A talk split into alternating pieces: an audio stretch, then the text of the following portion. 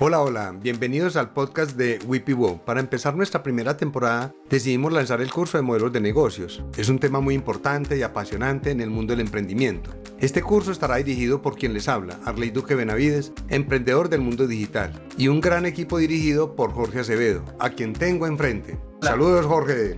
Bueno, como siempre a su lado está Luna, su mascota, una Cocker Spanish preciosa. Queremos invitarlos a que sigan nuestro contenido aquí en YouTube y posteriormente a que nos escuchen desde sus plataformas favoritas. En el episodio de hoy veremos qué es un modelo de negocios, qué elementos lo componen y para qué sirve.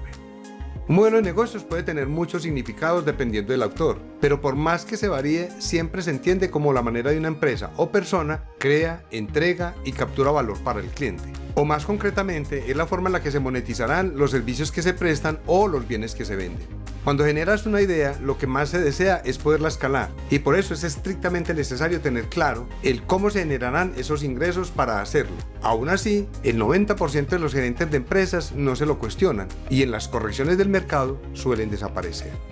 Para capturar ese valor deberá estudiar muy bien la industria a la cual se pertenece y los factores que influyen en ella.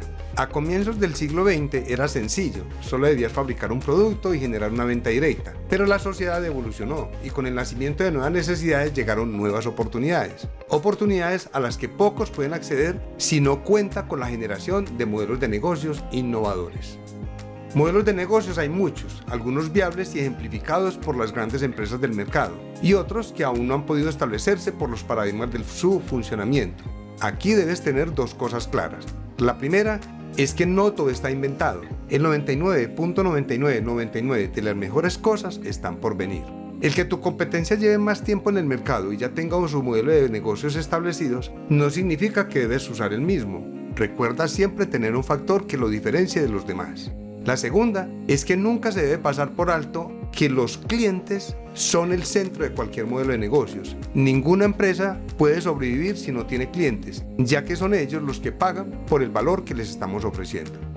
Es aquí donde debes tener presente que el modelo de negocios está compuesto por tres elementos principales.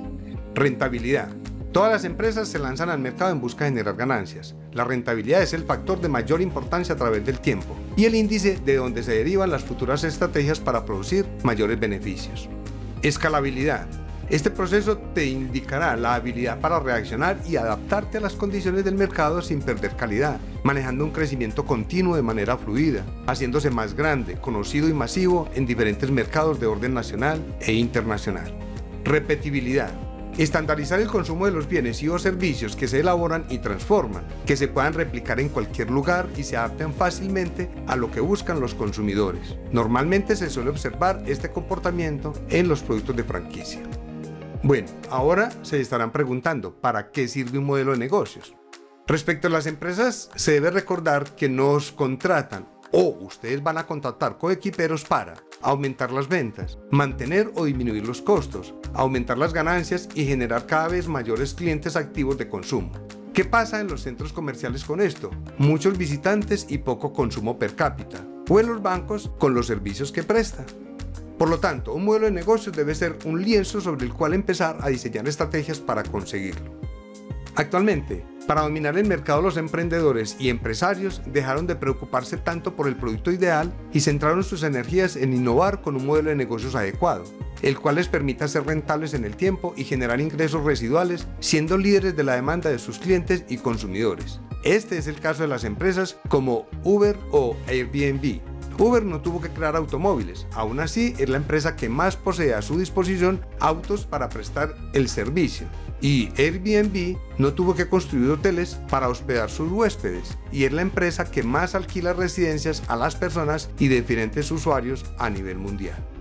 Resumiendo lo anterior, te sirve principalmente para saber cuál es el punto de partida de tu empresa, en dónde estás actualmente, cuál es el alcance en tu mercado objetivo y hacia qué mercados apuntar en el futuro. Además, algo sumamente importante por lo que se debe tener tu modelo claro es al momento de levantar la inversión, ya sea en un elevator pitch, en una junta con inversores o en una convención. Sus ideas deben ser de fácil asimilación, que cualquier persona sea o no empresaria pueda captar rápidamente a qué se dedica tu empresa y cuál es el modelo de negocios, ya que la pregunta principal de los inversores siempre será, ¿cómo se van a generar los ingresos?